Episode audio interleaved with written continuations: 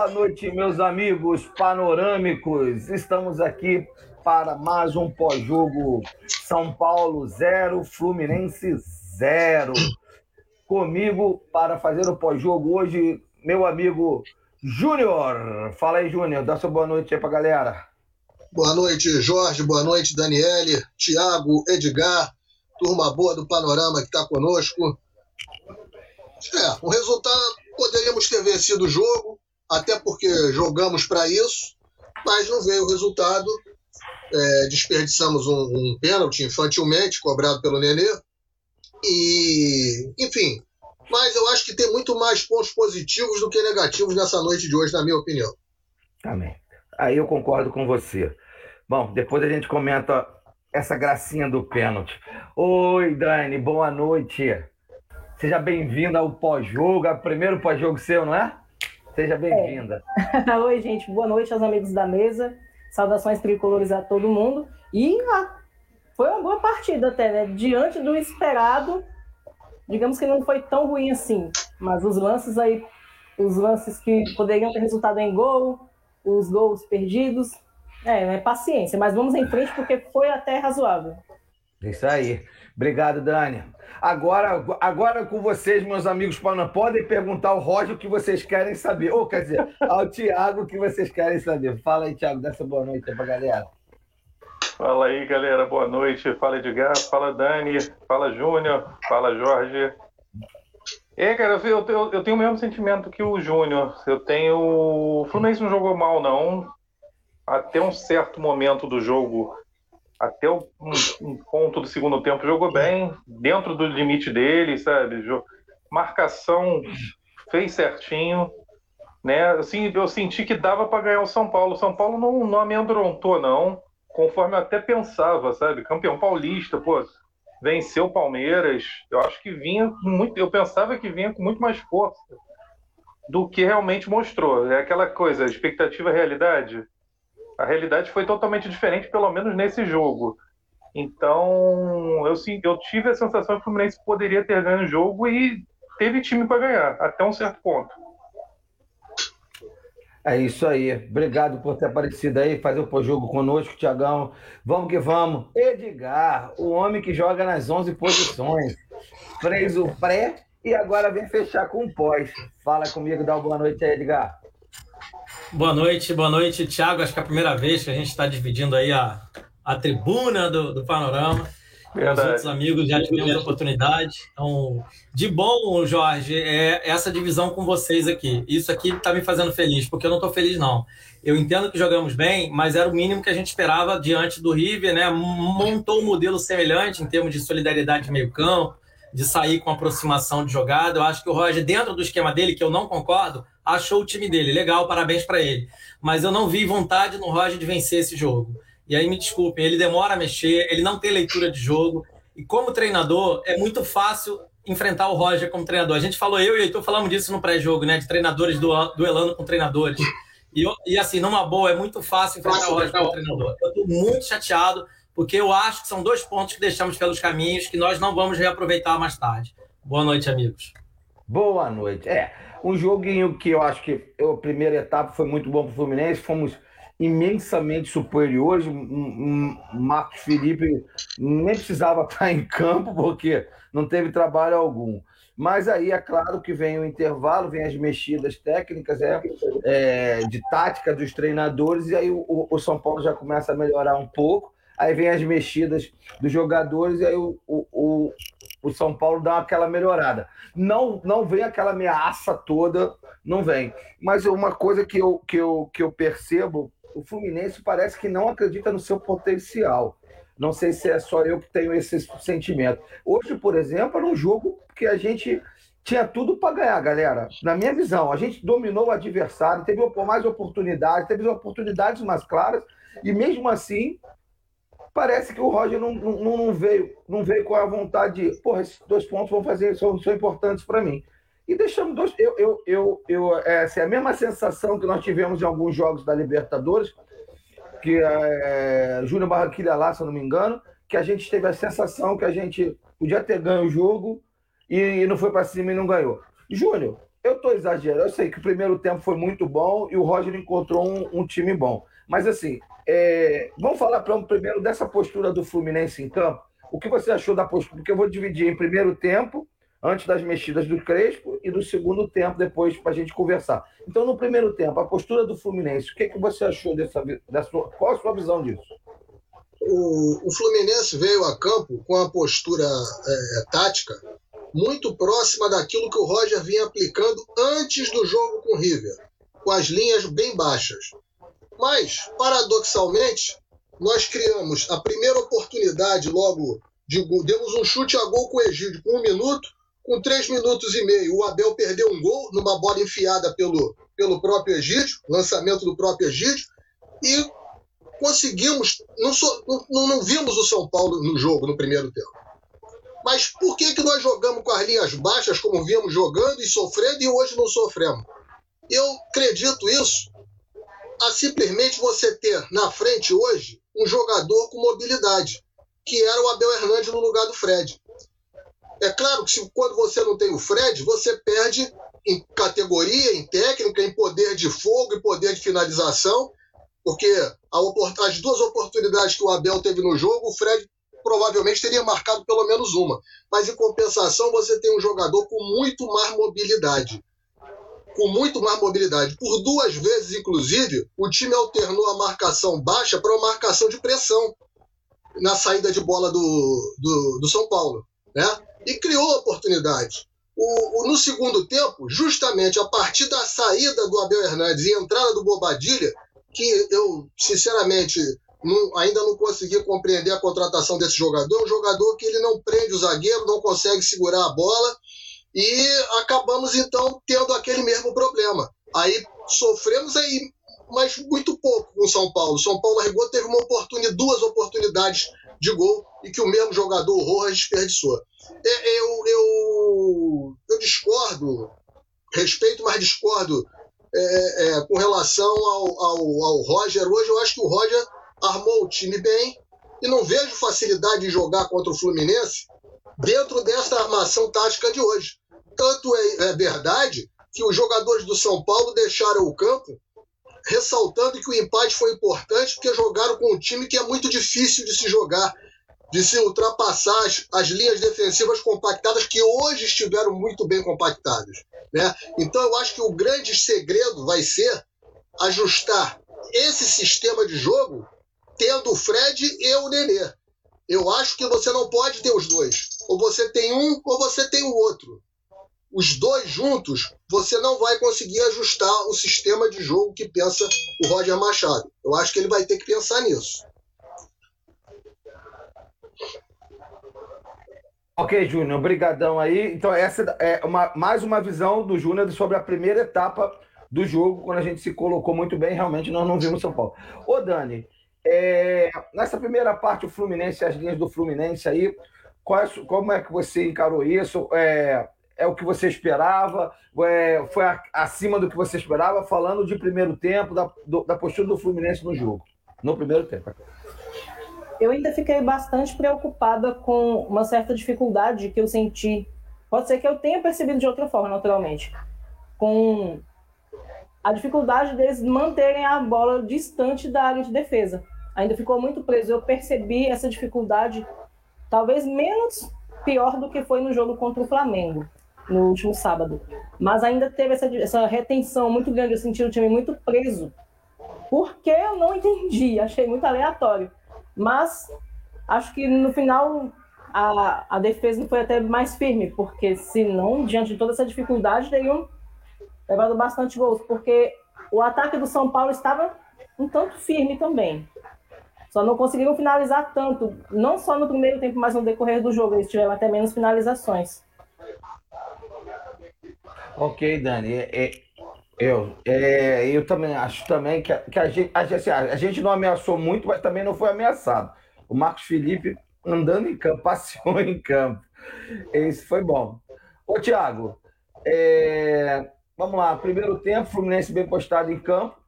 A jogada do pênalti é, é uma inversão de bola do Egídio para o, o, o Samuel. O Samuel toca de primeira para o Caio Paulista, que arranca vê o deslocamento do Abel e enfia a bola que ele é forçado por trás, né? É, sim, sim. Essa, marca, essa marcação, essa marcação, essa, essa, essa colocação é, e esse posicionamento do Fluminense que vem melhorando a cada jogo, é, minha, minha modesta visão é bem influenciada não só pelo que meu amigo Júnior falou, pela a não colocação do, do Nenê ou, ou, do Fred em campo, né? Só jogando com um deles, mas pela entrada e a, muito voluntariosa do Caio Paulista e também por ter um jogador do lado direito, na lateral direita, que é o jogador da, da posição. O Calegari estava improvisado, ele precisa aprender os atalhos da posição, vamos falar assim. Então dá um apanhado geral aí do que, que você viu de, de, desse primeiro tempo com essa jogada que eu acabei de falar, que foi a jogada do pênalti. Fala aí, Roger.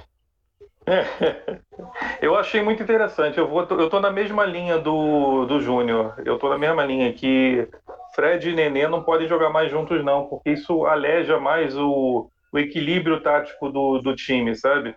Eu ainda dou uma, dou uma certa preferência tática para o Fred, porque o Fred ele, re, ele se readequou com o passar dos anos, ele se, como que se diz?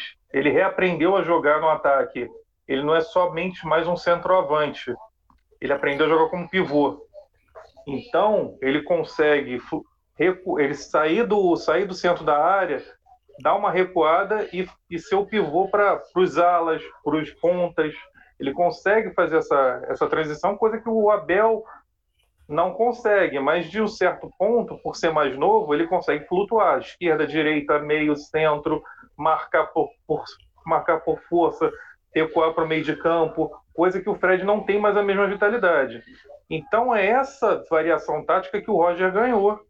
E se ele conseguir brincar de um certo modo com de acordo com o adversário, ele vai levar isso a favor dele. Eu gostei muito do, do posicionamento do Samuel Xavier. Deu uma vitalidade para a lateral direita muito forte, muito pela posição, é a posição original dele. E é um jogador que de combate, ele tá sempre vai para frente, recua, tá sempre eu vi ele anulando praticamente o Reinaldo, que também obviamente não está não tá, não tá numa grande fase, mas anulou praticamente o Reinaldo, não jogou, a gente não viu o Reinaldo jogar hoje. E o Reinaldo é um jogador, é um lateral bem ofensivo, coisa que ele não fez. Então, ponto forte para Samuel Xavier. E gostei muito, particularmente gostei muito do, do Martinelli e do, e do Yuri. São dois operários ali que. Iago. Iago. O Iago, desculpa. E que jogam muito pro, no meio de campo quando o, o Nenê não tá, não tá em, em transição efetiva no meio de campo. Então, eu dou muito crédito para esses caras que mandaram super bem, sabe? Legal. É, você falou do Reinaldo, o Reinaldo fez uma jogada que é, no segundo tempo, que a gente não tá para falar agora, mas foi uma jogada que ele fez, que ele faz uma jogada individual pela ponta e cruza, foi a jogada onde o Egídio comete o pênalti que o VAR aliviou para a galera do tricolor, entendeu? Porque foi pênalti, claro, empurrão idiota pelas costas, sem noção nenhuma. Verdade. Então aí, aí eu já penso assim: o, o Edgar, a gente não foi ameaçado, então você que é o cara da análise tática, é por que, que, que ah, fala para mim, por que, que no primeiro tempo o lado do Egídio, que é o lado mais falho, mais tranquilo, porque o Egídio sobe demais, ele é muito bom para cruzar, para tocar na frente, fazer um dois, dar assistência, mais atrás é essa água que a gente já conhece há muito tempo. Então, qual, qual foi a cobertura que aconteceu ali para que a gente não sofresse tanto pelo lado do Egídio no primeiro tempo? Eu acho que são, são várias maneiras, né? Até para eu pontuar, o que eu falei do Roger, eu vou reafirmar, o Roger é fraco. Tá? É, e esse esquema, com esse jeito de jogar, e até vai responder um pouco a sua pergunta do, do Egídio, é muito mais forças ocultas, e essas forças ocultas não, são, não estão no além. Elas talvez estejam lá dentro da comissão técnica, arranjo de jogador com o Marcão, que é da comissão técnica. Eu consegui ver o time do Marcão nos últimos dois jogos tá? O que o Marcão consegue fazer de botar o jogador para fazer a função é, que ele consegue exercer. O caso do Egídio, por exemplo, o erro tá ele tá ali na área marcando. Aliás, ele tá nessa jogada que você falou do pênalti, ele tá totalmente errado. Ele jamais pode ser um zagueiro de área, né? Mesmo sendo lateral, ele tá como um zagueiro de área nessa jogada. Tá tudo errado nessa jogada. Tudo errado. E, e ele tá errado nessa jogada, evidentemente. Mas assim, vamos lá. O lado direito do São Paulo hoje inexistiu. O, o lado direito do São Paulo é muito forte com o Daniel, Dani Alves, que não jogou hoje. E aí o, o São Paulo tem jogada. E quando há inversões do Gabriel Sara, por vezes, justamente porque o Daniel tá nesse lado, quando há inversão do, do Daniel Sara com o outro meia, que é o Benítez, que também não jogou hoje. Então, assim, tem muita. O, o São Paulo veio todo desfalcado do lado direito. Então, isso já ajudou muito o Fluminense. Ali era a nossa válvula de escape para saída de jogada. Porque o São Paulo iria forçar tudo do lado esquerdo, como forçou. Como forçou. E o nosso lado direito, que, é, de certa forma, anulou o lado esquerdo do São Paulo, anulou muito bem. O Caio, é, eu até brinquei algumas vezes, o Caio botou o Léo no bolso, né, enquanto esteve em campo. E botou mesmo, né? O Léo, coitado, não conseguiu ver muito a bola. E o Samuel foi seguro. O Samuel hoje ele, ele conseguiu alinhar melhor, ele ficou mais bem na linha e não deu muito espaço ao São Paulo. Embora a jogada do São Paulo saíram pelo lado esquerdo, justamente esse lado que não é o do Egídio.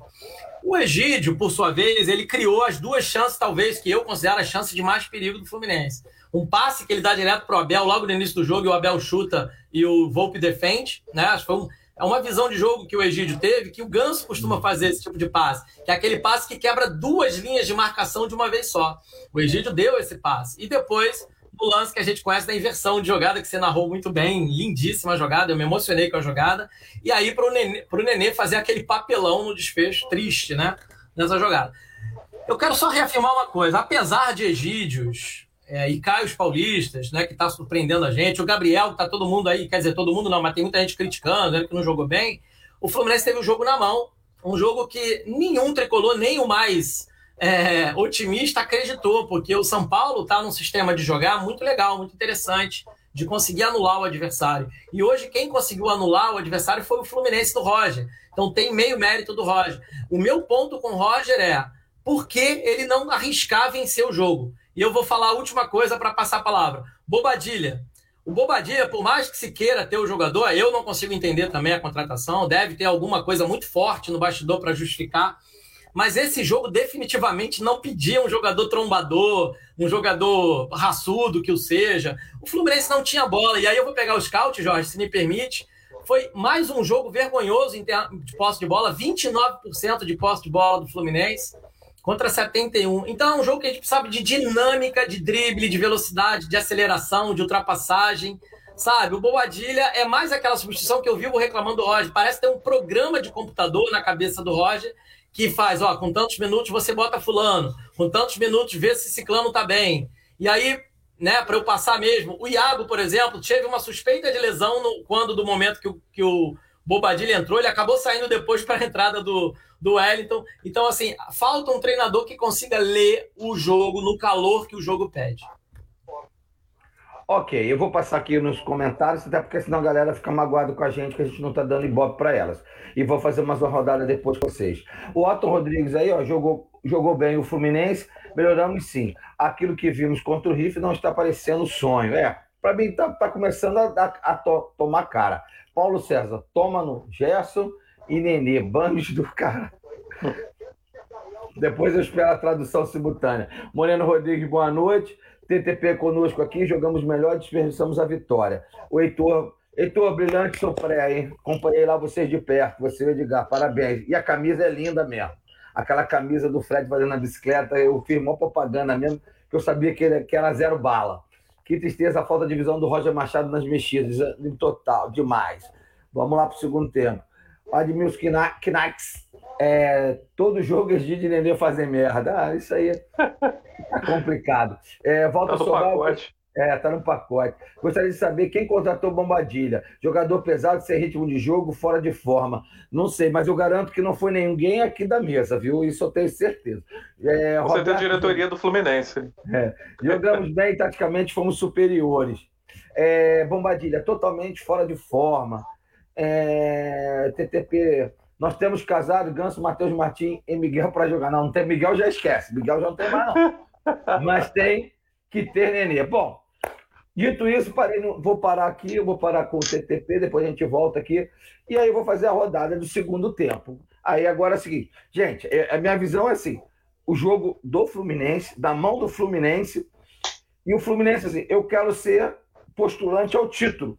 Vamos ganhar o jogo. É isso que eu lia. E aí o Fluminense simplesmente vem, como o Edgar falou, com a programação. É, sai Caio Paulista, entra Kaique. Sai Abel Hernandes, entra Bombadilha. Sai, sai Nenê aos 40 minutos do segundo tempo para entrar Casares.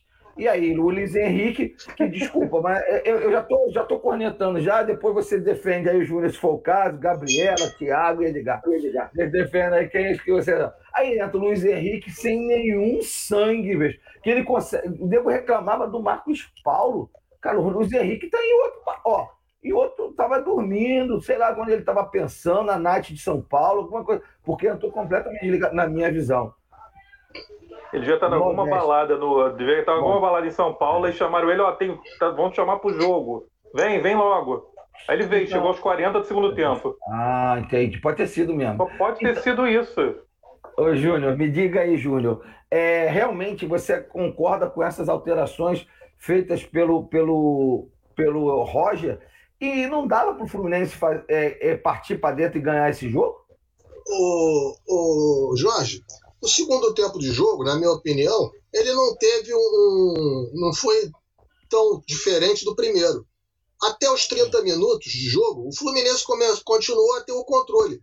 É, é, a questão da posse de bola, isso é muito relativo.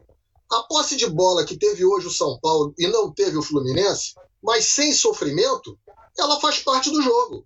Beleza. Nós temos na Europa um treinador que ficou famoso jogando dessa maneira, que foi o José Mourinho, que ganhou tudo que, que, que pôde ganhar e jogando dessa maneira.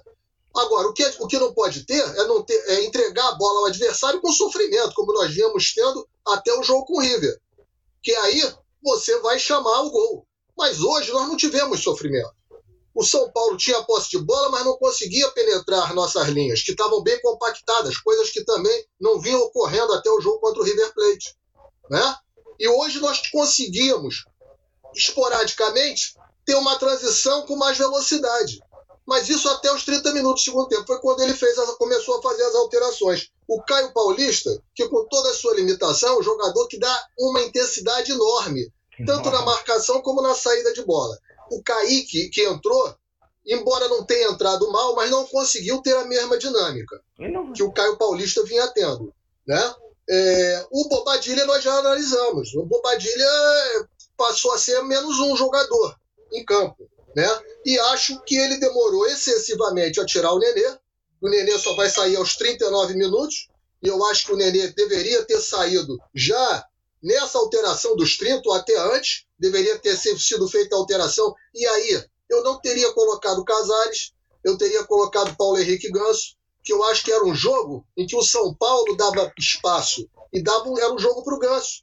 Não era um jogo truncado, de marcação cerrada, era um jogo que permitia ao jogador de meia ou meia receber a bola, pensar e executar. Então, para mim, era um jogo para o Paulo Henrique Ganso ter entrado no torno dos 15, 20 minutos no lugar do, do Nenê, ou até no intervalo, se fosse o caso. E aí ele botou o Casares, e aí eu dou razão quando vocês reclamam dessas é, é, substituições sistemáticas dele, que não foge, já é padronizada, estão né? programadas. E eu acho que aí ele errou. A questão do, do Luiz Henrique no lugar do, do Gabriel Teixeira, a mesma coisa. Eu não sei se o Gabriel já estava cansado por demais, mas o Gabriel, para mim, não fez um jogo ruim. Talvez tenha sido um jogo que ele tenha participado mais e ofensivamente, porque o Gabriel não é um jogador para marcação, para ser auxiliar de lateral, e ele hoje teve oportunidade, perdeu até um gol, que o goleiro tirou. Então o Gabriel hoje apareceu mais ofensivamente, que é o que ele tem que fazer. E a saída do Iago, o Iago, para mim, hoje foi o melhor jogador em campo do Fluminense. É um pulmão, é um motorzinho, me lembra muito, eu não sei se vocês pegaram o Didi na década de 70, é um camisa 8 que corria o campo, não aparecia, mas corria o campo todo, se matava, enfim. E o Iago, para mim, hoje foi o grande jogador, juntamente com o Nino, que eu começo Sim. a temer é, a saída do Nino para ir para a seleção olímpica, que realmente a, a segurança da nossa zaga ali não vai ser a mesma. Mas eu acho que foi isso. Até, até o, as, as, substituições do Roger, o Fluminense continuou a ter o jogo. Embora não, não tivesse dando estocadas nem criando oportunidades claras, tinha criado logo um minuto de jogo com o Gabriel Teixeira, mas também não sofria. O São Paulo foi ter duas oportunidades, justamente já no final do jogo. Foi quando o Fluminense recuou suas linhas e não tinha mais a saída de bola, na minha opinião. É, então, ok, eu, eu posso até te dar a técnica se você quiser, mas assim, é, o Fluminense poderia ter ganho esse jogo se acreditasse que a vitória, que ele estava na mão dele. É, esse é o ponto que me, me incomoda, entendeu, ô, Júnior? É, parece que o Fluminense assim, satisfeito com um ponto onde ele podia fazer três com facilidade. O Fluminense realmente teve a, o domínio do jogo, o controle do jogo, as melhores oportunidades do jogo. O, o Jorge, eu acho que nós estamos com esse sentimento muito mais porque nós tivemos um pênalti desperdiçado infantilmente pelo Nenê.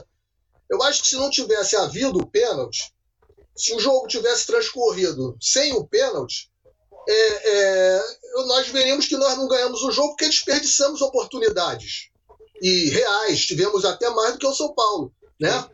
Mas eu acho que a perda do pênalti e da maneira como aconteceu nos deixa com esse sentimento, né? De realmente ter deixado lá dois pontos. Poderíamos ter ganho é, é, dois pontos. Agora, eu acho que mais importante do que isso foi o Fluminense ter se reafirmado é, fazendo um jogo grande, encarando o São Paulo de igual para igual e fazendo o São Paulo se virar para conseguir empatar o jogo. Né? Eu acho Foi. que esse sentimento ficou muito claro na entrevista dos jogadores do São Paulo, na saída do campo, quando eles dizem: é, nós empatamos em casa, mas empatamos com o Fluminense. Há quanto tempo que a gente não escuta um jogador adversário falar de um time grande falar isso, né? É, é verdade. Ô, Dani, me dá aí sua, sua visão do segundo tempo, das mexidas do Roger. E aproveita já que, o, que, o, eu, que até o seu Júnior depois aí eu passo a palavra a ele de novo. Me fala da batida de pênalti do Nenê. Então, os três assuntos para você aí. Então, é a batida de pênalti, como você viu o Fluminense segundo tempo, e aí me fala também das modificações. E vocês, depois eu vou passar para vocês aí de baixo, Edgar e Thiago, a mesma coisa também. Vamos rodar a mesa inteira. Começar pelas modificações rápida e rasteira. Foi como se Roger estivesse tentando segurar um resultado de mais de dois gols, sendo que não tinha. Sobre o segundo tempo, até que foi mais. Eu senti mais pressão do Fluminense nesse sentido. Foi muito bom. Agora, sobre a cobrança de pênalti, primeiro eu preciso destacar um trecho do comentário maravilhoso aqui do Ralph. É. Ainda aos 40 anos e jogando um bom, um bom futebol, se deixar enervar por esse Kojak fabricado no interior da Pauliceia. Olha, Nenê caiu na pilha muito fácil. Para começar, que a carga que o Igor Vinícius fez em cima do Abel, pelo amor de Deus, né? Olha, eu só não vou falar nenhum palavrão aqui, porque eu não vou falar na live como se eu estivesse no meu Twitter. Que socorro. Quem, segue, quem me segue no Twitter aí fica com Deus. Mas, gente, foi uma pilha desnecessária. Tudo bem que a pilha é do futebol, normal. Mas o cara perder a estabilidade com isso, de forma a perder um pênalti, foi uma enrolada desnecessária para cobrar o pênalti para começar. Alô? Ele não precisava de toda aquela firula, tinha que fazer todo aquele espetáculo. O que, que custava fazer uma cobrança simples? Mas aí o cara tem que ir com graça, né? Nenê, me desculpa. Puta que pariu. Precisava disso, não. Já não devia ter sido ele a bater, né? Foi uma zona, foi um empurra, empurra na área. Que coisa horrorosa, eu odiei. Eu até é. achei que o Nenê, quando ele chamou a responsabilidade, falei, caramba, o cara vai arrasar. Arrasou mesmo, só que é o contrário, né? Não, muito, muito não, muito não. Foi horrível, pelo amor de Deus. E assim, se as partidas que a gente tiver daqui para frente, tanto com outros times no Campeonato Brasileiro, na Copa do Brasil e na Libertadores, brasileiros ou não, se tiver essa vibração, tudo bem, né? Muito que bem. Mas, ó, vamos renovar os psicólogos do clube, porque essa pilha, para deixar o cara afetado desse jeito, fica com Deus, sem condições, né? Se conserte. O pior é que, é que a psicóloga é boa, ela fez o Caio Paulista jogar, agora tem, precisa chegar no ouvido do, do, do Nenê. Cara, eu, eu, vou, eu, vou, eu vou aprofundar mais aqui, porque eu, eu fico nervoso com esse negócio. Cara, o Nenê tem dois campeonatos tem, tem um campeonato francês e um carioca de 2016. Cara, eu acho que o Nenê não joga futebol competitivo. Ele, tecnicamente, é excepcional. Mas para mim, ele não é. Desculpa, se ele dá 10 passos num dia, ele tem que dar 9, ele não consegue bater o pênalti. Não consigo entender que jogador profissional é esse. Então, foi de uma. Ele, ele entrou numa gracinha o meu pai, meu pai, meu pai que tem 85 anos, falou: Jorge, fica tranquilo, ele está provocando o Miranda, ele não perde, não vai se estabilizar. Mas não, foi o contrário. Ele não estava provocando, ele se, se estabilizou. Uma coisa tão ridícula, mas tão ridícula.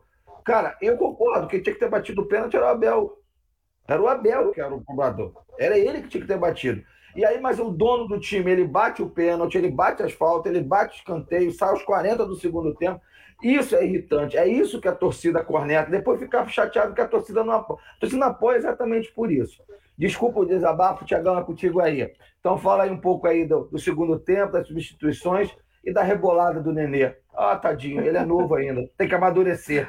A palavra de modo é amadurecer.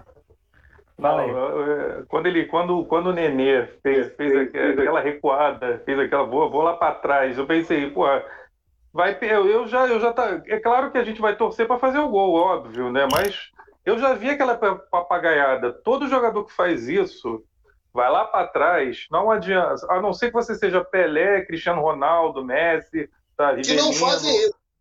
Que não fazem isso, mas eu, eu digo assim, o patamar lá, ó, lá no alto, extraterrestre. Esses podem fazer isso. Mas bota nível de neném, não vai, cara. Fica no, dentro da área. Vai ouvir, vai ouvir a provocação, mas lá de fora, né? Não vai lá para o campo dos leões, cara. Vai ficar ouvindo provocação, vai se destabilizar. É fato que ele ia perder. Eu pensei que ele ia fazer, dar um duplo do escarpado, que nem a Daiane dos, Daiane dos Santos, sabe? Só pode, porque aquela papagaiada, aquela palhaçada que ele fez, sabe? É sério, Júlio. Eu pensei que ele ia dar não, um duplo do escarpado, não, sabe? O pior de tudo é que eu, eu fiquei me tentando, lembrando das cobranças do Nenê de pênalti. Uh. Nunca, eu nunca vi nunca, ele fazer nunca, daquela maneira. Nunca. Quer dizer, ele quis fazer gracinha mesmo. Pô. É, jogou, ele, ele, já, ele já jogou no São Paulo, estava jogando ali dentro de casa, pronto para fazer o gol, queria fazer uma palhaçada, queria dar uma certa humilhada no, no adversário. Bem feito, sabe? Eu sou tricolor, mas digo, bem feito pro jogador, sabe? Essa palhaçada. Jogador de 40 anos na cara, marmanjo, sabe? Tinha que, tinha, tinha que cometeu, cometeu o pênalti, não, é, tinha que fazer, bater o pênalti da maneira dele, lá dentro, com poucos passos para dar, sabe? Palhaçada, bem feito. Infelizmente que cai, cai na conta do clube, clube. Perdeu, perdeu, perdeu de fazer um gol. Mas deu uma de criança aí total, sabe? Segundo tempo, é... aí eu vou na linha do Edgar, concordo totalmente com o Edgar. Parece que eu estou jogando um PlayStation Tô jogando lá Fluminense São Paulo, eu programo, sabe? Antes do jogo, lá, lá programo. Sai o número 6, entra o 12, entra o 4, sai o 11, ah, sai o zagueiro, entra o lateral, sabe? É assim. Se você joga PlayStation, você programa já os, os as substituições. O com Roger é assim, ele não acredita, ele não acredita no, na variação tática mesmo que ele promove para a equipe, sabe? Principalmente a partir do segundo tempo. No primeiro, a gente sente que o Fluminense melhorou muito, deu um, um upgrade tático muito legal, sabe? Eu, eu senti muita vontade no Caio Paulista, sabe? Em tudo que a gente já comentou sobre o primeiro tempo, é verdade. Mas no segundo tempo parece que dá uma pane mental no, no Roger que, sabe, não, tem que fazer essas programações táticas, táticas não, substituições aqui programadas não posso, não posso é, discutir com meu, o com meu patrão que está lá em cima, seja lá Zeu, seja lá Orochum, sei lá. Mas eu tenho que fazer essas substituições aqui programadas. E dane-se se eu estiver ganhando, se eu estiver empatando, se eu estiver perdendo. Essas substituições ele tem que fazer. Então, assim, ele acaba se perdendo. E a gente fica aqui tolo vendo essas substituições. O Nenê saindo aos 40 do segundo tempo, cara. Que isso? Ele tem que sair aos 15. Se ele jogou bem ou jogou mal no primeiro tempo, o problema é dele. A, o, a cota do Nenê é só o primeiro tempo. Ele não tem mais capacidade física para jogar até os 40 do segundo tempo.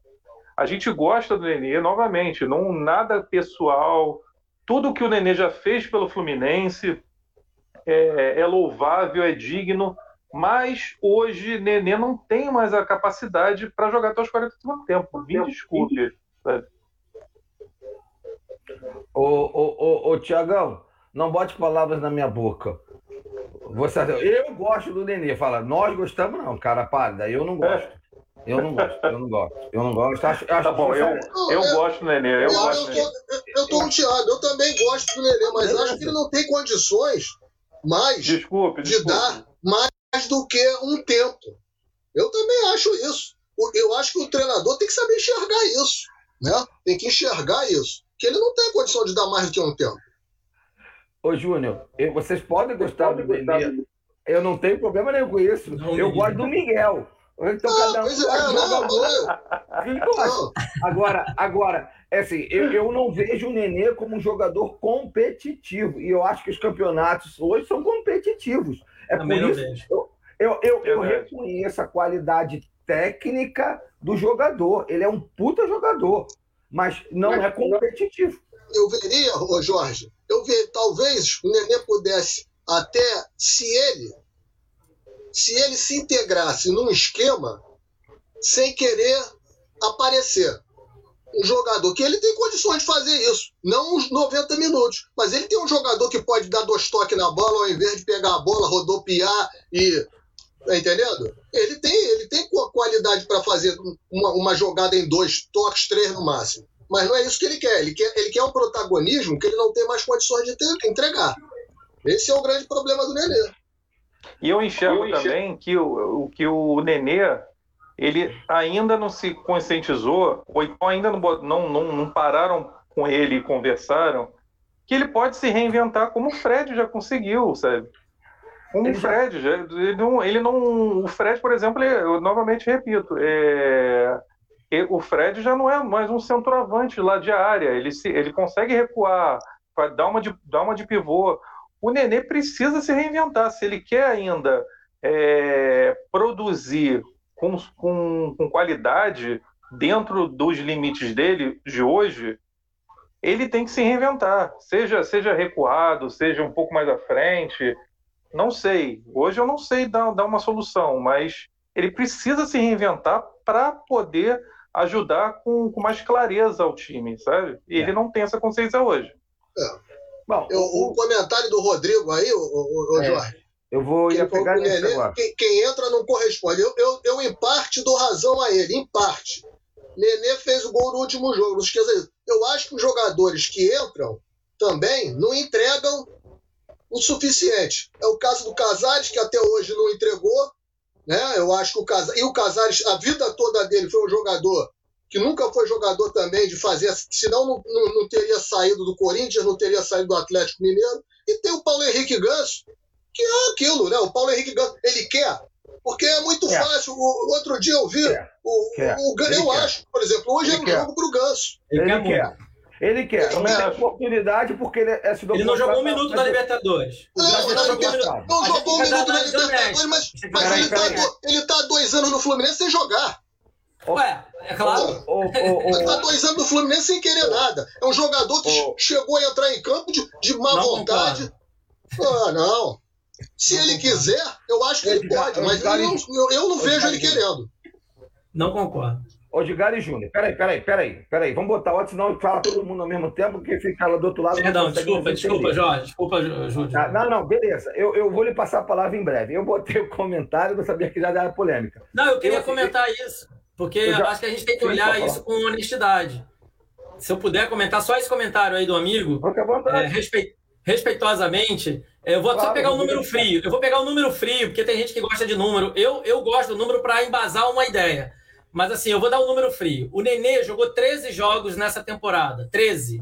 Somando Libertadores e Carioca. Ele fez dois gols. O Ganso jogou oito, não inteiros, entrando ali poucos tempos. Desses jogos, só três inteiros. Dos outros cinco, ele jogou 15 a 20 minutos. E ele fez três gols. Estou só pegando o número frio dessa temporada atual. Porque também, para quem acredita que futebol é momento e tudo mais. Então, assim, só partindo desse número, a gente pode começar a questionar. Quando eu falei que ele não jogou um minuto na Libertadores, Jorge e Júnior, é assim: eu não posso fazer uma análise honesta do Ganso na Libertadores se ele não teve oportunidade. Preferiram botar o Casares barrigudo para jogar e aí, com todo, com todo perdão ao Casares, eu acho que ele pode ser um cara fenomenal. Eu vou tentar achar o telefone dele para encontrar com ele na Lapa para tomar uma e outra um dia desse. Mas, assim, dentro do campo ele não tem condições, ele não entrega. Aí eu concordo contigo. Mas o ganso a gente tem que fazer uma ponderação. Desculpa, eu, eu não queria falar muito. Mas só para comentar esse, esse dado aí do, do, do Nenê, eu acho que não é honesto. Só isso. Não, eu só é. acho, eu só acho que aí não é nem questão. A questão é o, o, se a gente for pegar um, a comparação, nós temos que pegar a comparação não pela, apenas pela Libertadores, porque ele não entrou em campo. Ele está no Fluminense desde 2000, de junho de 2019. Mas peraí. E o que, é que ele entregou desde então? É isso, a questão toda é essa. Mas eu, eu considero que ele tem condições. Pô, eu, eu, eu, agora, agora, espera aí, agora é minha vez, gente. Senão isso aqui vai, eu não consigo falar. Vou até mutar. Vou, você, vocês ficam entrando, não deixa nem eu dar a palavra. Gente, olha só, futebol é momento. O Ganso pode estar 50 anos no Fluminense. Se estava mal, não tinha que ter jogado. O que ele entregou esse, na temporada de 21 e a vontade que ele mostra, ele, ele deveria sim ser aproveitado no Fluminense. Como outros jogadores que mostraram sim, que a gente fala que, ah, porra, mas entrou, jogou 30 minutos bem e passou mal. Paciência, mas jogou 30 minutos, jogou bem. E se ele só aguenta jogar 30 minutos, que é o Miguel naquele dia lá que você bota o cara para jogar 30 minutos e tira. Isso aqui é um elenco, é um time. Não dá para jogar um jogador e ser o dono do time. O Nenê não entrega 40 minutos para sair do, do, Fluminense no segundo tempo com 40 minutos ou 35. Ah, parabéns, ele fez o gol, fez. O Caio Paulista também fez o gol. O Caio Paulista fez o gol mais bonito do brasileiro no Fluminense contra o Atlético Mineiro e nem por isso a gente queria a titularidade dele. Então, porra, olha a coerência. Ah, não é porque o Nenê fez o último gol que ele é mais importante do time. Não é, gente. O Nenê não entrega, ele não entrega tudo que ele tem jogado. Excelente jogador. Cara, é uma técnica absurda. Ele, ele é protagonista de jogadas maravilhosas. Mas isso, para mim, é como se, eu, só para mal comparando, é assim, para mim, é como se ele fosse o Globetrotters. Jogadas de, é, com o Nenê. Agora, para competir na NBA, ele não serve. É isso. Verdade. Tiago, a palavra Boa. é sua. Tiago, a palavra é sua. Não, essa tua definição, o, o Jorge, perfeito, cara, porque você não te, você mesmo não gostando do Nenê, você viu, você vê qualidade nele, sabe? Muito, você vê muito, aquele muito, mas em, dentro dos limites que ele pode proporcionar para a equipe sabe? Eu concordo que o, o Ganso esse ano ele, pode, ele poderia ser mais, ser mais reaproveitado, sabe? Pro, pro, os campeonatos, sabe? Principalmente Libertadores. O jogo chamava o Ganso mesmo, sabe? Tava chamando, porque o Fluminense é, tava, tava, tava anulando bem o São Paulo até um certo ponto do segundo tempo. Então chamava um jogador de criação, que a gente tanto que a gente tanto pede, tanto proclama por um, um determinado, momento da partida, o Ganso seria um, um jogador que, que tem pelo menos essas qualidades para proporcionar criação de jogadas, criação no avanço do ataque, sabe? Eu acho que poderia poderia ter o Roger poderia ter colocado o, o Ganso né, no segundo tempo, mas aí cai naquela de substituições programadas que o Roger tem que fazer, é sabe? Isso. Aí por, por, questões ocultas que a gente não sabe provar ainda. Mas é, mas poxa, o, o jogo chamava muito o Ganso mesmo, sabe? Chamava. E, eu, e, e só, só para complementar o, aquele outro rapaz que fez o comentário, o Nenê fez o gol, né? Não faz mais do que obrigação dele, como jogador de futebol. Mas mesmo assim, não jogar. Até um certo ponto no jogo do River Plate, não estava jogando nada, que nem hoje, até um certo ponto do segundo tempo. Não estava produzindo mais. Era menos um jogador no, dentro de campo. Sabe? A impressão que eu tenho do Nenê é que chega a um determinado momento da partida, o Fluminense fica com menos um em campo. Sabe? E, e sobrecarrega o meio de campo, principalmente Martinelli e Uri. Então, chega um determinado momento que sobrecarrega totalmente. Tranquilo. Valeu. É, Edgar, então, voltando às vacas frias, né? Que era o segundo tempo, a análise do segundo tempo, as mexidas e a maneira do Nenê bater o pênalti, eu já, já coloco para você, responde a Roberto Júnior aí. Se você concorda, se as mexidas foram jogar, o Gabriel e o Caio cansaram. E aí? As, medidas, as mexidas foram programadas como a de sempre. Quem entraria no lugar? Então já faz o um pacotão aí, manda ver. É, eu vou fazer um pagotão. Só, eu vou ensinar o Nenê da minha parte, que é o seguinte: você Sim. falou dos títulos, né? O Nenê ganhou quatro títulos, na verdade, três e meio, né? Para ser honesto, ele ganhou Paulista de 2001 com o Paulista de Jundiaí, Série A2, que é a terceira Porra, divisão do Campeonato Paulista. Não, para a gente ser honesto, assim, com o Nenê. Porra, ele ganhou a terceira divisão do Paulista de 2001, ganhou a terceira divisão do Campeonato Brasileiro de 2001 com o Paulista Jundiaí. Os outros dois títulos, 2016, que você destacou pelo Vasco da Gama, e ele ganhou meio campeonato francês na temporada 12-13 pelo Paris Saint-Germain. Por que meio campeonato? Porque em janeiro de 2013, lá a temporada a gente sabe que é de meio a meio do ano, ele se transferiu para o Al Garrafa, que é uma equipe do Catar. Então ele só jogou meia temporada nessa temporada de título para Saint-Germain. Então, até para ser honesto com o Nenê, ele tem bastante título, três e meio. Né? E não ele só não ganhou um, pelo Santos, não, Edgar? Não. Não, ele não. Não. Não. Não. não. não. É isso mesmo. São quatro, são esses três títulos e meio. É que o Edgar é mais bonzinho do que eu. Ele bota da Série A2, do São Paulo. É, é. Não, pra ser honesto com o jogador. Eu corto tudo. Eu corto tudo. Eu, é Série A. Mas isso mede o quê? Desculpa, não, mas não. isso mede o quê? Não é pra medir nada, Júnior. Eu não tô medindo nada. Eu tô sendo honesto com o jogador. É competitivo o jogador que ganha título, Jorge? Eu acho. Só rodados. Então, então a gente tem que eliminar boa parte, hein? Então, mas aí, Júnior, aí vai cair numa outra análise que é o seguinte: todos nós, em alguma vez na vida, disse: ah, esse jogador é acostumado a ganhar, é vitorioso, ele é bom para ser contratado. Principalmente a gente falando de um cara de 39 anos de idade. Mas assim, é o que eu falei, da minha parte, eu só queria falar isso nele só para ser justo, porque eu mesmo fui injusto. Outro dia disse que ele só tinha ganhado um título, o Jorge falou dois, e eu, né, de fato, é, eu tinha uma agonia na cabeça, que eu sei que ele fez parte daquele time do Paulista Judiaí, que inclusive foi ganhar a gente em 2005, era a mesma, a mesma moçada, né? A mesma uma geração. Base. Uma é. geração de ouro mesmo, muito bom aquele time. É, e aí, ô, ô, Jorge, vou falar aí, falar com o amigo aí, responder o segundo tempo. Então, o segundo tempo acho que vocês brilhantemente destacaram, e eu já tinha falado a minha opinião. Eu acho que o, o, o Roger não consegue ler o jogo do jeito que ele precisa ser lido. E aí, vamos lá, uma ponderação rápida. É óbvio que olhando o resultado, se eu fosse um comentarista do Sport TV, agora eu também estaria dizendo, não, o Fluminense conquistou um ponto, que maravilha. Claro, antes de começar o jogo, você imagina, Fluminense São Paulo, no Morumbi, o São Paulo campeão paulista, jogando bem, é normal o empate. Eu acho que qualquer um vai achar razoável.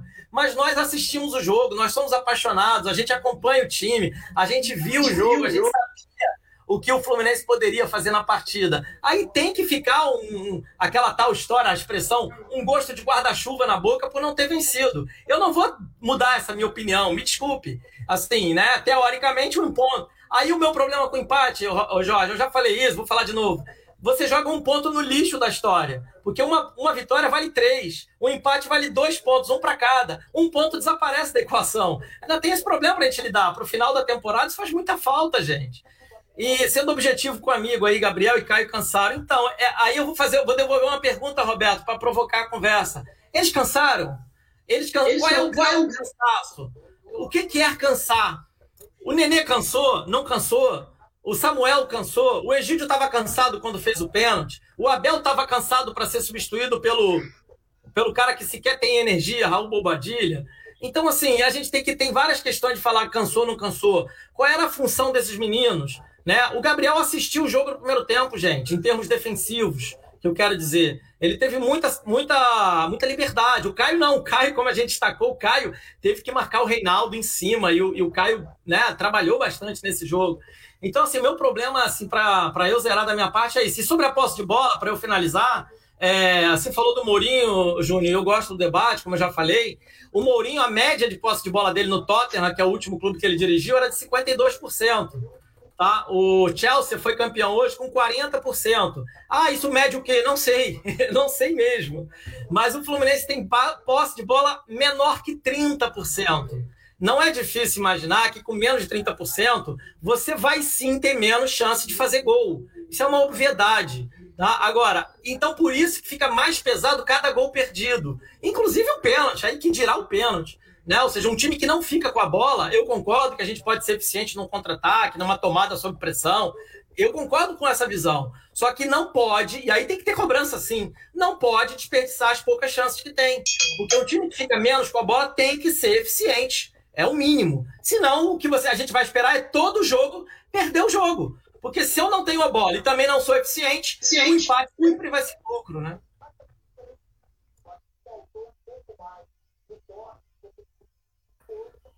É que tá dando um delayzinho aqui para mim. Edgar? Oi, eu te ouvi bem. Eu acho que você ah, tá, saiu tá, e voltou. Foi é, o que apareceu para mim aqui na tela, é, inclusive. Aí voltei, exatamente. Então, gente, é, é, falar de Fluminense aqui, uns gostam, uns gostam do Nenê, eu estou vendo aqui nos comentários, outros detestam o Nenê, aí eu falei do Ganso, nego traz de um morto-vivo para botar no time e já começaram a xingar, bater, etc. e tal. Bom, uma, uma coisa a gente, a, gente, a gente vê e sente aqui, é, e eu vou passar a palavra para vocês aqui para a gente fazer uma finalização. Próximo adversário é o Bragantino, depois é Cuiabá e depois é Bragantino. Bom, do jogo do River para o jogo com São Paulo, eu vi que o Fluminense, pelo menos, uma posição defensiva muito boa e até utilizou o time principal para jogar contra o São Paulo. Eu acho que, que isso é importante para fazer, foi treinamento, etc. e tal.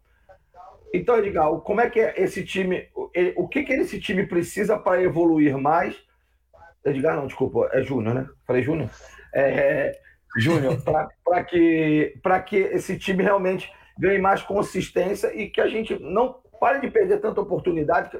Assim, o que, que a gente precisa para que a gente, na terça, quarta-feira, né, ganhe do Bragantino e, e continue bem na, no, no, Campeonato Brasileiro contra o Cuiabá, que perdeu o técnico, né?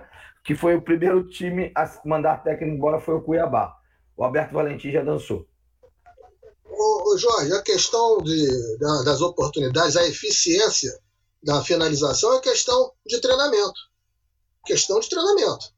Eu achei muito interessante uma entrevista que o Kaique deu no dia de ontem, em que perguntaram a ele qual era a diferença que ele estava sentindo. Ele falou: não, a diferença é que eu jogava com meninos e agora estou jogando com homem.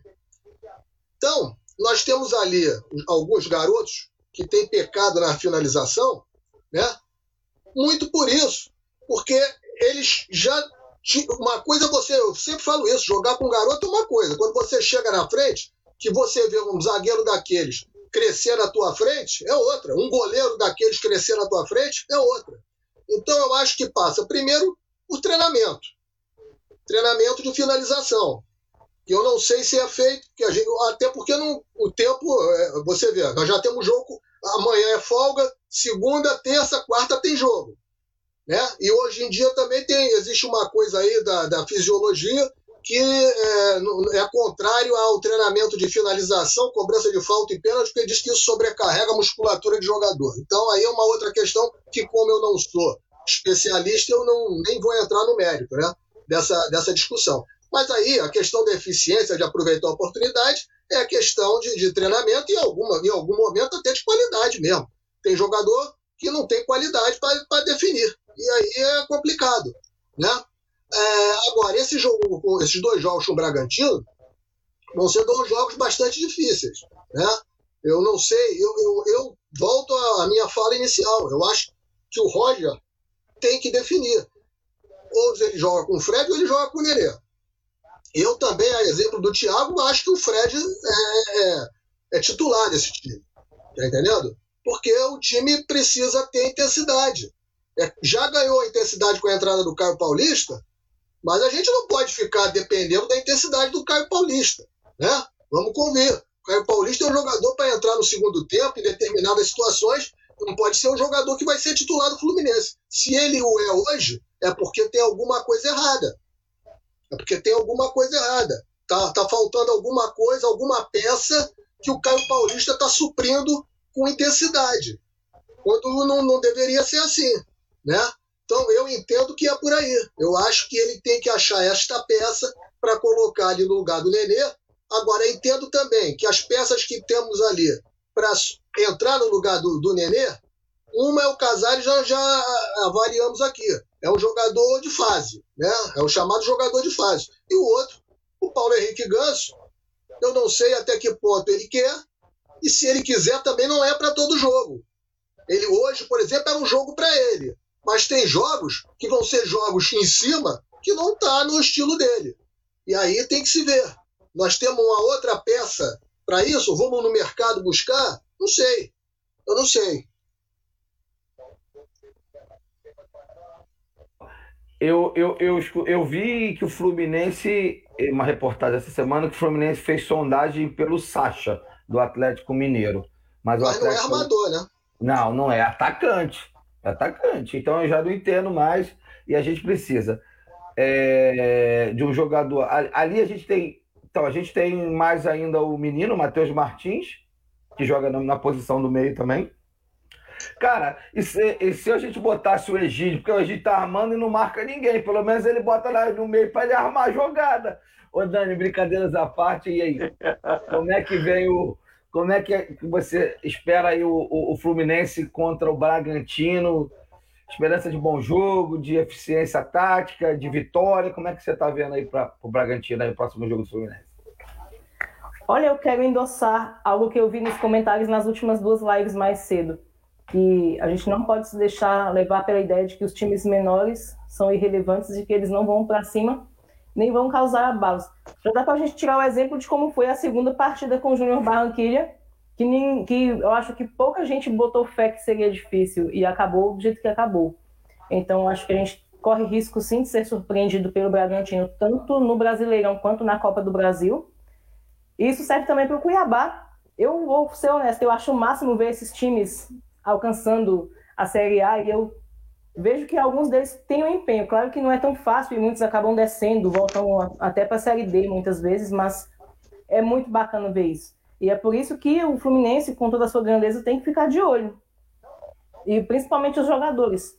Aqui alguns comentários falando sobre o Nenê e o egoísmo dele. Isso é algo que pode pesar contra um time como o Bragantino. Tem que ficar ligeiro, não pode se deixar levar pela empáfia, né? Porque isso acaba arruinando toda a performance do time. Não existe isso de que um jogador só fazendo uma coisa não vai interferir no desempenho de todo o time. Às vezes um uma única um detalhe joga todo um esforço de 45 minutos ou 90 na lama. Então é atenção total. Ok. Aqui, esse comentário, aproveita, você que está com a palavra. Paulo César bota aí, boa noite. Será que só eu vi o goleiro se adiantar e o juiz tinha que fazer voltar? Eu, a princípio, achei que ele tinha dado um passo à frente, sim. Tirou o pé antes do Nenê tocar na bola. Mas aí é questão de, de, de visualização de cada um. É, Dani, você acha também que houve adiantamento do Volpe ou não? Ixi, é muito difícil afirmar com certeza também, porque eu não consegui acompanhar os, as imagens para conferir, né? Então não posso nem afirmar que tenha sido é. isso. Tá. Edgar já fez que não, quer dizer, Edgar não concorda que o Volpe adiantou, foi legal. Foi legal. Eu, eu não tenho condição de. Eu não, eu vi o vídeo aqui, parei, paralisei, ele não adiantou não, é, gente. Agora então, eu posso estar errado também, posso ter visto coisa de outro mundo. Eu, eu não tenho condição de analisar, porque eu não... A eu lance não, vídeo, não, não percebi. É, eu não, tenho, é, não percebi não, não tenho condição a, de analisar não. Então, eu estava aqui com os comentários, mas eu sabia aqui, o, o, a, a, a meia-lua é 9 metros e 15. A regra diz que o jogador não pode estar a 9 metros e 15 de distância. Então, é, como, como o Júnior vem. Tem um, um áudio vazando. Tem um áudio vazando. Não sei de onde é, mas agora melhorou. Obrigado, gente. É, como, como o Júnior falou, eu não lembro do Nenê também nenhuma batida de dar 50 jardas para ele poder bater o, o pênalti, não. Então, acho Nem que... o chutador de futebol americano chuta dessa maneira, cara. É. É fora do normal. Papagaiada. É, papagaiada, ferureta. É isso que eu te falo. Ele é bom pro. pro... Ele é pro, pro Globetrotter do futebol. Ele é muito bom para isso. O, o Paveta chama o Falcão também para fazer umas embaixadinhas, levantada de bola esquisita assim. Também, também querer. Tiagão, vai lá, vai que é tu. E aí? Jogo com o Bragantino, esquema tático do Roger. O que fazer para melhorar? Ou tá bom para você? É isso mesmo? E vamos de Ganso, Fred, Caio Paulista, Luca, Luca eu não, acho, Luca. Eu acho que o Fluminense tem que prestar atenção no Bragantino, que é um time perigoso. É um time que não está de brincadeira essa temporada, já desde a temporada 2020. É um time que tem que prestar muita atenção mesmo. É um time muito rápido, de transição. Então, eu vou bater nessa tecla do meio de campo do Fluminense. Não, é, tirando o Martinelli e o, e o Yuri, que são que são os operários ali que mantêm ainda uma certa é, coerência é, na engrenagem no meio de campo, o Fluminense está precisando de alguém do, de criação. E contra o Bragantino vai precisar muito, porque vai ter. A defesa do Fluminense é muito sólida. Precisa dessa transição com qualidade entre o meio de campo e o ataque. Precisa com qualidade, coisa que o Nenê pode entregar durante 30 minutos, mas depois já era. A gente sabe muito bem disso desde o começo da temporada.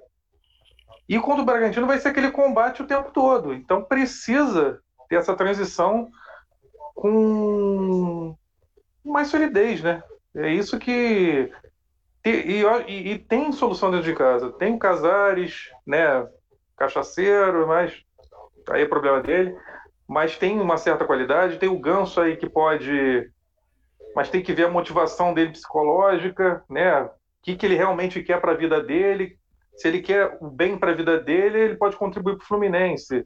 Eu acho que o Ganso hoje é muito mais o que, que ele quer para daqui para frente do que a qualidade é, técnica dele. Como concordo com, com o Edgar que falou, e mostrando os números. O que ele, quando, quando colocou ele no time, ele mostrou que, que ele é o Paulo Henrique Ganso, dentro das limitações. Eu acho que a solução a gente pode mostrar ainda dentro de casa aqui. Mas o Roger tem que conversar, tem que mostrar, ó. Tem que conversar com os jogadores e mostrar, ó, eu preciso de vocês dentro de campo, preciso que vocês mostrem é, com clareza que vocês podem é, mostrar o, o, serviço de vocês. E também isso não, não, não, tira também o. não anula o trabalho da diretoria se quiser ir ao mercado trazer novas soluções. Eu acho que um trabalho não anula o outro, né? Messi tá, tá, tá ficando sem contrato por acaso, a gente podia trazer o Messi, pronto. Seria interessante. É, galera, então a, a, é, no futebol tem o VAR, mas aqui a gente no panorama a gente também é, tem VAR. E nosso nosso comentarista, jovem comentarista, nosso garoto Heitor, foi lá, já fez um, um VAR lá, já olhou e já está colocando. O posicionamento do Volpe do Volpe estava normal na nova regra. Então aqui também, panorama não é brincadeira, não. Aqui o negócio é vero. É, entendeu? Aqui o Luiz, o, o elenco é fraco. Ah, ah, aqui, isso que eu queria botar aqui, para passar a palavra para Edgar. Edgar, essa é a diferença, eles têm goleiro. Cara, acho que o pessoal tá meio irritado com o Marcos Felipe, eu não sei por Pegaram no pé dele, não sei porquê. É, escolheram um, né? E é o mesmo, então, é o mesmo, é o mesmo. Desculpa, eu ligar. Não, não, mas... perdão, achei que você já tivesse passado. Não, eu ia te passar, mas depois que eu vi esse comentário, eu tive que botar, ó. E, ó, é... O Fluminense essa semana fez uma consulta à Ponte Preta perguntando pelo Ivan. Ivan também? Ah. O, o, o, o, ah, sei. O, Júnior, eu vi uma entrevista do, do Caio Paulista também, que ele falou que tem treinamento sim, e que nos treinamentos o Fred ajuda muito ele em posicionamento, chute a gol e etc e tal. O, o, o Fred tem ajudado bastante ele, ele agradeceu em público. Numa... É tomara, tomara. Bom, Edgar, o resumo é seu aí. Aí, ó, toma um comentário, destrincha aí, vamos embora. Quer que deixe? É, não, eu vou, eu, vou, eu vou devolver. Acho que é uma provocação, com certeza, tá brincando, um momento de calor. É, eu vou devolver a provocação e dizer assim: é, não, assim, pensamentos como esse, eu, eu, eu, não acho que seja do amigo, acho que ele está muito no calor e tal, porque é tricolor e está achando que o Ganso amaldiçoou a vida dele, a nós. Mas é pensamentos assim que faz a gente merecer Felipe Cardoso, Nenê, né, Hudson. É, porque o jogador, por exemplo, o Gerson. O Gerson saiu e a maior parte da torcida falava que ele era lento, desinteressado, preguiçoso. Então o Gelson não é aquele atacante incisivo de partir para cima. O Gelson aí está jogando lá no, no clube de Rema. É um jogador arquiteto do meio-campo, que fecha espaço, é um volante incansável. Entende? Então, assim, então... Eu, eu, eu, gosto de ver as valências diferentes do jogador. Por exemplo, eu jamais vou esperar que o Ganso faça a mesma coisa que o Nenê faça, por exemplo. Eu já falei isso para você, Jorge, em outra live que a gente conversou. Sim. Até porque eles não jogam na mesma posição. O Nenê sempre jogou de meio atacante para segundo atacante. Nesse time do Jundiaí, Paulista, onde ele surgiu, ele era atacante de área. Porque esse Paulista jogava sem atacante de área. Jogava ali com Mossoró e outros, outra rapaziada por volta. E o Nenê era o cara que fazia essa flecha, né? Que fazia o, o, o tal do. O pessoal chamava antigamente o ponta de lança, né? Que era lançado. Então, assim, é, são coisas né, diferentes. Lá no Paris Saint-Germain, ele encontrou espaço de atacante esquerdo. E aí eu sempre gosto de falar isso também, não é ponta esquerda, né? É atacante esquerda, é um atacante pela esquerda. Né? Nesse, aquele time do Paris Saint-Germain jogava com três atacantes, ele era atacante pela esquerda, muito perto da área o tempo inteiro. E às vezes ele mudava de lado para ficar do lado direito, justamente para chutar de fora da área, ajeitar, clarear, chutar. O Ganso nunca fez isso na carreira, nunca. O Ganso joga atrás, ele joga atrás do meia. Ele alimenta um meia, alimenta um atacante, ele alimenta um ponta de bola. Então a gente ficar esperando um ganso que vai chegar, pisar na área, fazer gol, driblar o goleiro, aí a gente está esperando outro jogador que não existe. Mas ele ganso, para mim. Ele pode vir de falso 9, Edgar. é outra invenção do Roger. É outra maluquice do Roger. Na verdade, Jorge, eu até falei isso para você naquela pré que a gente fez junto, acho que foi contra o. Não lembro, acho que foi contra o Flamengo, sei lá. É, eu acho que o Roger arrumou um jeito de sacanear o Ganso. Falou: vou botar ele de falso 9, ele vai quebrar a cara, vai jogar mal, vai perder um gol atrás do outro. E aí ele vai mesmo vai querer ir embora. Porque essas coisas acontecem, né, gente? A gente sabe disso, infelizmente acontecem. Quem não lembra o Levir Coupe, né, quando veio fazer aquela operação em cima do Fred, acho que tá fresco na memória de todo mundo e de outros, né? Enfim, e aí, cara, o Ganso quebrou a cara, porque aí olha os números do Ganso. E aí o amigo aí falou, acho que é o Rodrigo, falou que o Ganso só bateu em galinha morta. Gente, tirando aquele gol do Nenê no River, o outro gol do Nenê nessa temporada foi contra o Macaé. O Macaé é o pior time do campeonato estadual. Então, assim, acho que a gente tem que. É de novo, eu gosto de analisar as coisas com calma. A gente analisa com paixão na hora do jogo. Na hora do jogo eu me permito ser irracional. Eu xingo o jogador, xingo o árbitro, xingo tudo. Mas depois a gente tem que parar e olhar com calma, né? Com, enfim, então, assim, para eu fazer só um resumo disso aí, desse comentário que você botou até para provocar, é o seguinte: claro. eu olho o elenco do Fluminense, Jorge, e sendo bem honesto, eu acho que a, o pré-jogo que a gente fez, eu e o Heitor, hoje, deu para a gente falar um pouco do elenco, de como a gente enxerga o elenco, e eu concordei com ele em alguns pontos, eu trouxe uns pontos diferentes, ele outros. Eu vejo o nosso elenco com 18, 19 jogadores, mas assim, que você possa mudar um pouco o jogo. Eu não vejo assim, tem o esquema do Roger e agora a gente precisa de ter outros 11 que retroalimentem o mesmo esquema do Roger. Eu não consigo ver isso. E eu acho que nenhuma equipe do futebol mundial consegue. Porque é muito específico, é muito peculiar, sabe? Você montar um jeito de jogar com 11 e ter um substituto para cada posição em função igualzinho, como se fosse um robô. E aí eu pergunto, por exemplo, o Nicolò Kanté, que foi um. Cara, esse cara botou o jogo no bolso hoje, para quem viu o jogo da Champions League. Tem substituto para ele no futebol mundial? Um cara igual a ele. Não. Então não, não tem, o jogador é, é uma pessoa única, é um indivíduo único, né? É, é assim, e essas coisas, a gente ficar tentando um, um, um, cara que vai substituir o outro de forma igual, que vai jogar igualzinho, a gente vai ficar perdendo tempo aqui, sabe? É, o Pedro, quando surgiu, aí fala, não, vai ser o novo Fred. Gente, são, são, sabe, as pessoas são diferentes, os jogadores são diferentes. Você pode ter postura, posicionamento, mas função, estilo de jogo, qualidade, habilidade, não. Então, assim, eu vejo o Fluminense com as suas peças atuais e eu lamento, de novo, assim, vou chorar pela última vez, eu juro, não vou tocar mais nesse nome aqui na, nas lives do Panorama. Eu lamento muito a saída do Michel Araújo né? Eu sei lá o que que houve de briga com ele, com o Ross, seja lá com quem for. Cara, senta como adulto, vai tomar uma cerveja, vai comer um churrasco, conversa, cara, troca uma ideia, vê o que que tá errado, o que que pode alinhar. É um clube profissional, gente, pelo amor de Deus. Isso aí nem no amador, no amador a gente sai para tomar, toma, dá um soco na cara de um e resolve o problema ali, entendeu? Então, assim, essas picuinhas vão atrapalhar. E aí daqui a pouco o nenê vai ficar barrado, fica de beicinho, aí sai falando mal, não quer. Aí, enfim, esse filme a gente já viu.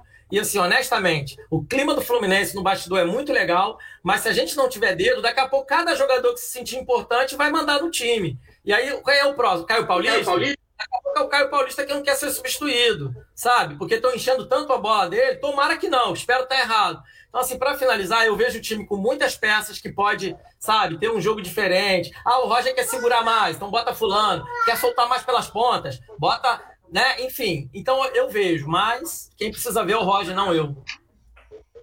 É, o problema é esse. Aí o, o, nosso, nosso garoto aí, o Heitor, já mandou aí, o Roger já falou que da coletiva que o Casares vai para a Copa América, 40 dias fora de jogo. E se não usar o Ganso no lugar do Nenê, do segundo tempo, estamos ferrados. E o, o Renivaldo, ele, ele gostou de você mesmo. Ó. Você tá falando, ele falou que você está analisando com há dois anos aí. Olha só, não liga não. Não leva para o pessoal, não, porque eu era o homem da, da, eu era o homem da bandeira do, do Miguel aqui, apanhei, apanhei, apanhei, até que o Miguel foi embora. O Gente, Ganso... deixa eu só falar isso aí, porque aí vai ser igual com o Fred, né? Vamos ser honestos, né? O Fred, nos últimos anos, não jogava nada no Cruzeiro. Nada. E nada. Ninguém imaginou que ele fosse chegar e fazer um décimo do que ele tem feito. Aliás, vamos ser honestos, na temporada passada, ele, ele começou mesmo a jogar já no finalzinho, né? Ele engatou ali, engrenou um jeito de jogar, muito pelo Marcão, né? Ter descoberto um jeito do time funcionar no meio-campo. Então, assim, é futebol também é momento, infelizmente. A gente precisa entender isso, né? Humilde, né? Humildemente. É. E o Samuel, o Samuel mandou aí, ó. Samuel Dias Romero mandou: Michel Araújo era para ser titular nesse time no lugar de Nenê. Então, assim, eu vou passar a, a, a última rodada para vocês darem boa noite. Tema livre, fiquem à vontade. É, antes de passar a palavra para vocês, eu falo assim: eu acho que o treinador ele precisa encontrar como tirar o melhor de cada jogador.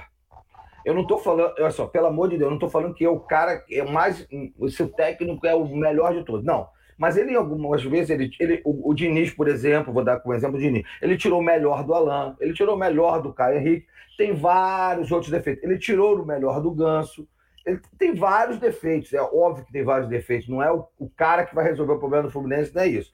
O que eu quero dizer é que, que o, o, o, o treinador cara, da seleção brasileira, ele convoca o jogador. Se ele não botar o jogador na melhor posição para ele render, o jogador não rende. E a gente já viu isso várias vezes acontecer. acontecer. Então, eu, eu gostaria muito, primeiro, é, de que o Roger tirasse o melhor de cada jogador. E a segunda coisa, ah, não, não vem com a história de não, de não, não ter tempo para treinar. Tem sim, tem tempo para treinar sim. É, tem uma variação. Ele não, é, não adianta entrar com um time no intervalo, encher, é, mudar as mesmas peças, esperando os mesmos.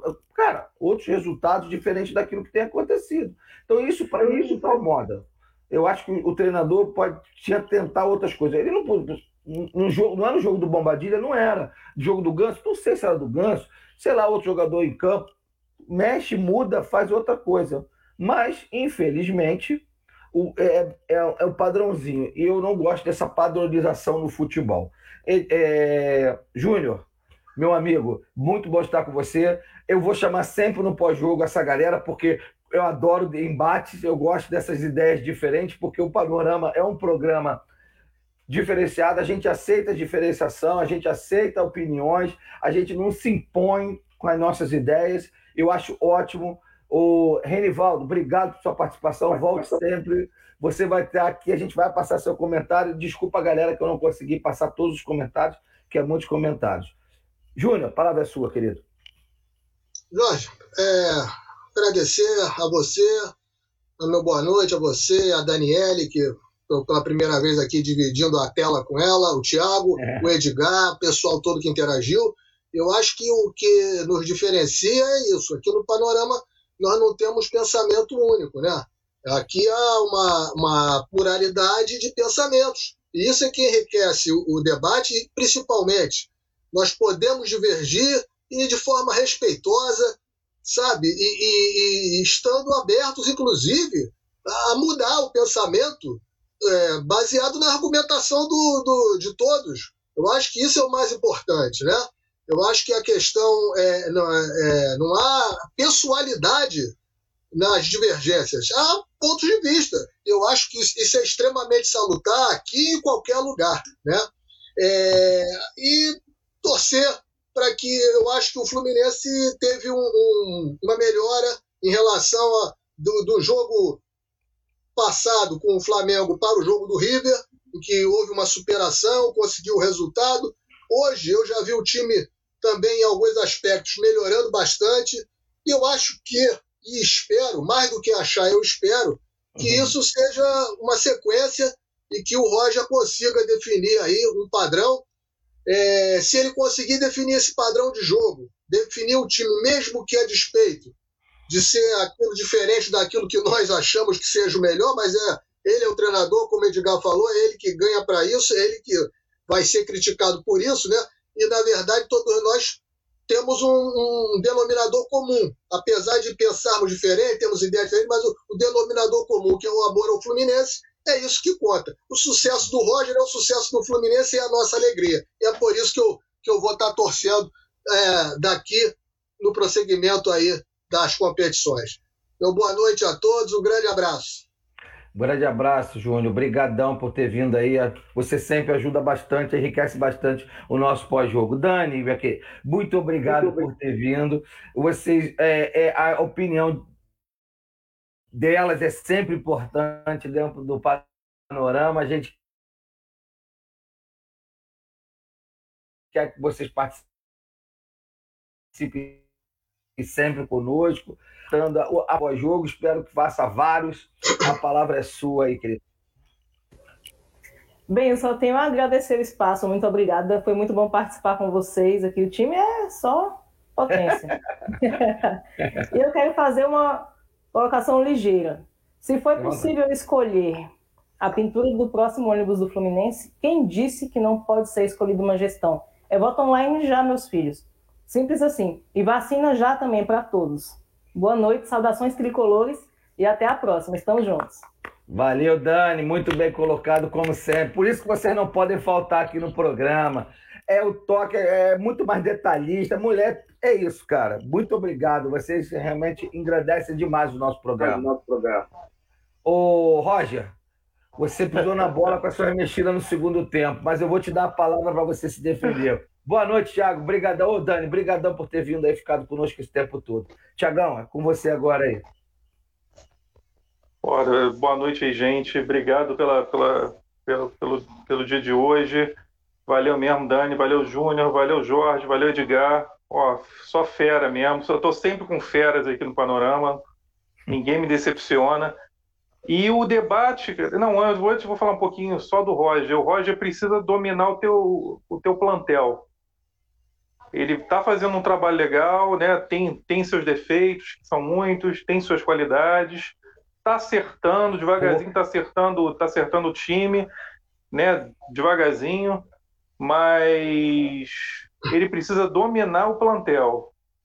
Grandes técnicos, técnicos vencedores eles dominam o teu plantel, dominam toda a sua equipe, tiram, tiram leite de pedra, dominam, tiram o melhor de cada jogador, né? Às vezes tem jogador que a gente duvida da qualidade do jogador, ele vai lá e surpreende.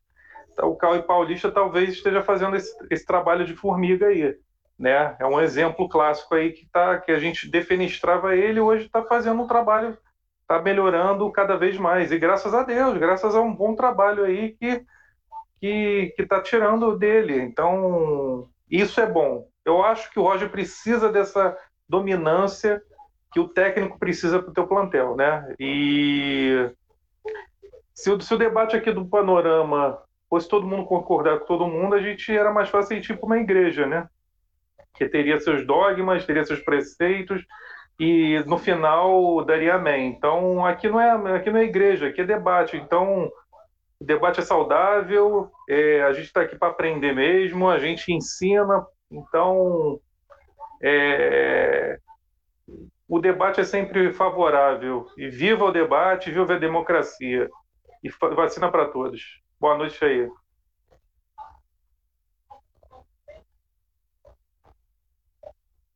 Obrigado, Tiagão. Sempre bom estar com vocês aqui no programa. Valeu mesmo, ajudou bastante, agradeceu bem, como o Júnior, como a Dani, você e como meu amigo Edgar FC. Edgar, palavra é sua, meu querido. Bom, primeiro, boa noite, amigos, amiga. Daniele. É muito bom dividir com vocês aqui e, e faço minhas palavras aí do Júnior e do Thiago. É, a divergência é muito saudável e aqui a gente tem um ambiente para poder divergir sem ninguém sair daqui com raiva de ninguém e isso é maravilhoso.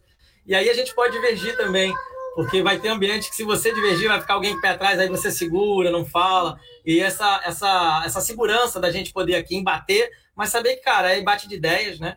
Porque queremos ver o Fluminense campeão. E até falar também para os amigos que comentaram, não fiquem chateados se a gente divergir também no comentário de vocês, porque é, é natural, a gente vai divergir, às vezes a gente vai concordar, como muitas vezes a gente fala assim, assina embaixo. Então, assim, faz é. parte, né? E aí, uma outra coisa só, acho que foi um comentário que passou meio, meio batido, a gente acabou não comentando. O pessoal falou que a gente gosta do Nenê, não gosta do Nenê. Cara, assim, eu gosto do Fluminense, sendo bem honesto. Eu já tive que torcer pro Odair Helma, de volante do Fluminense, que era um jogador medíocre e treinador medíocre também. Eu tive que torcer, porque ele tava lá comandando o Fluminense. Eu vi ele na Série C, gente, assim eu tava lá, fazer o quê? O Fluminense tava na Série C, a gente tava lá vendo o Daí jogando, quem mais? Nem lembro agora os nomes de cabeça. Rony surgindo Roger, ali no Fluminense, Roger, Roger Boneca. Roger e tem uma, uma, uma infinidade de gente, exatamente. Então, assim, a gente gosta do Fluminense, gente. Então, assim, faça sol, faça chuva, 11 da manhã, a gente está vendo o nosso Fluminense.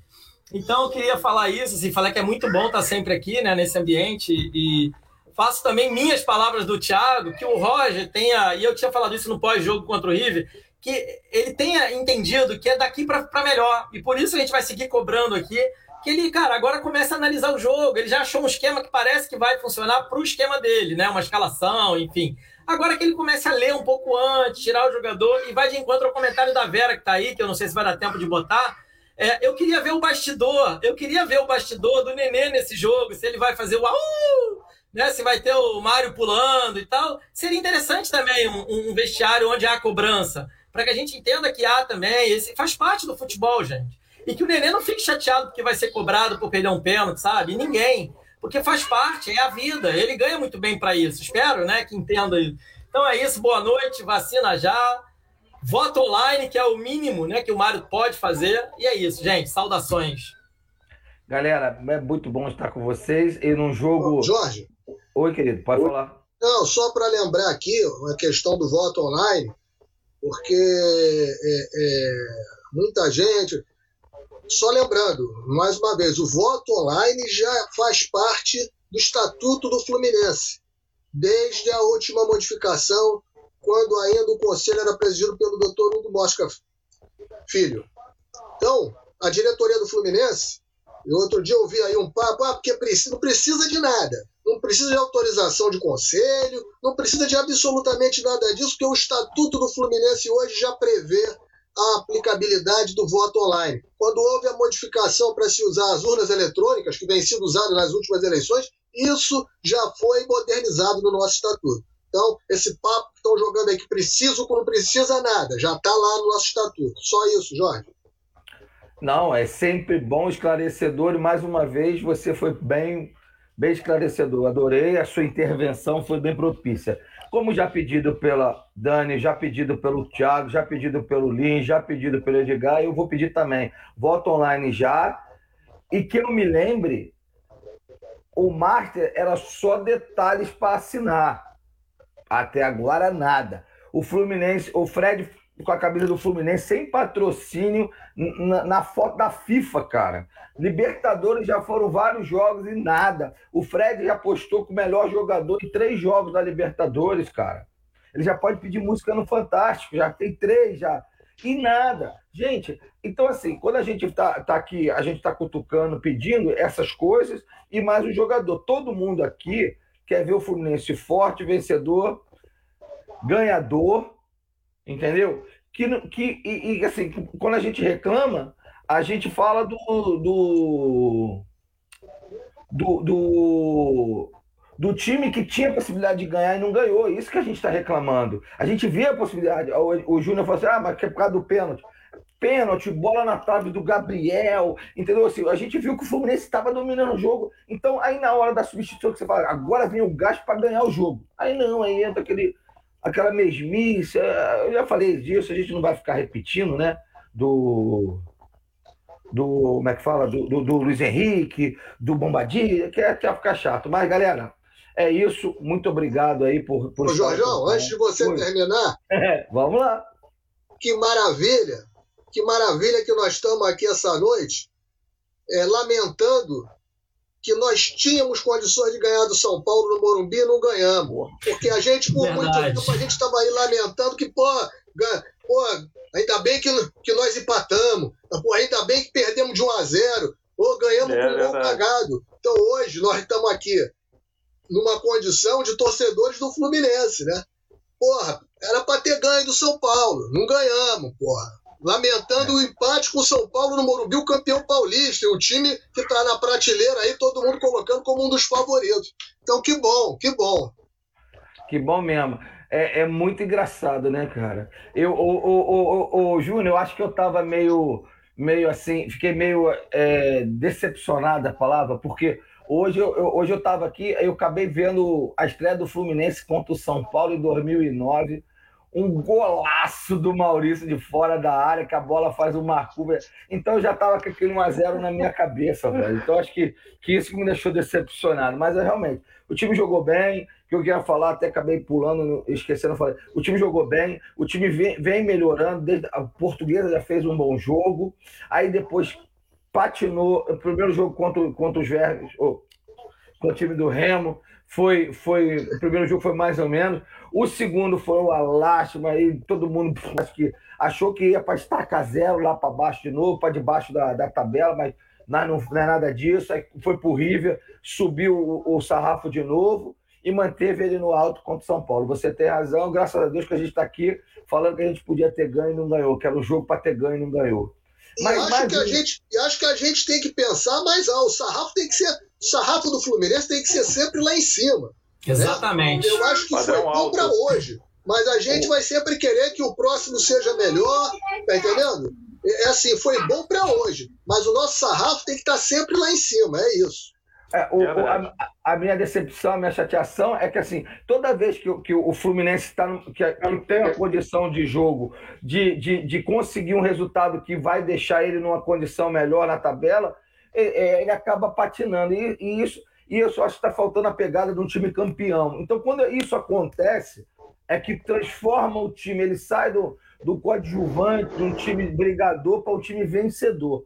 Então eu espero em breve, por isso que eu estou cobrando muito essa vitória, essa vitória, essa vitória, porque é uma, a hora, a, a vitória que vai transformar esse time de coadjuvante em vencedor. Eu acho que é isso. É um, só um, uma maneira de, de, de, eu mostrar a minha satisfação e, e, achar que esse time pode mais do que está fazendo. Gente, é, é isso.